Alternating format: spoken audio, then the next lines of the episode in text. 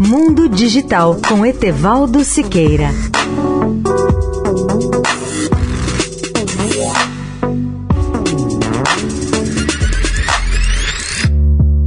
Olá, ouvintes da Eldorado. A escassez mundial de cabos de fibra ótica elevou os preços e aumentou os prazos de entrega, colocando em risco os planos ambiciosos das empresas de implantar infraestrutura de telecomunicações de última geração.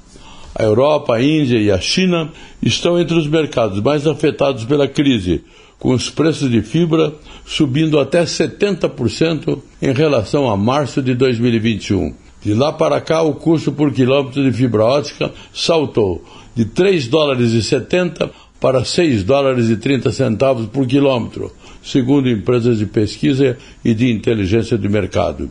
Embora alguns dos maiores grupos de tecnologia e telecomunicações tenham reduzido seus gastos de capital em tempos de pandemia, houve um aumento expressivo na demanda por serviços de internet e de dados.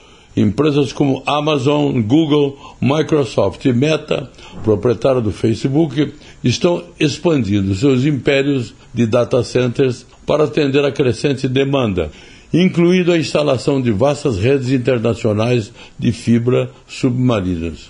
Enquanto isso, os governos estabeleceram metas ambiciosas para o lançamento de banda larga super rápida e 5G, que exigem grandes quantidades de cabo de fibra ótica para instalações subterrâneas. Etevaldo Siqueira, especial para a Rádio Eldorado. Mundo Digital com Etevaldo Siqueira.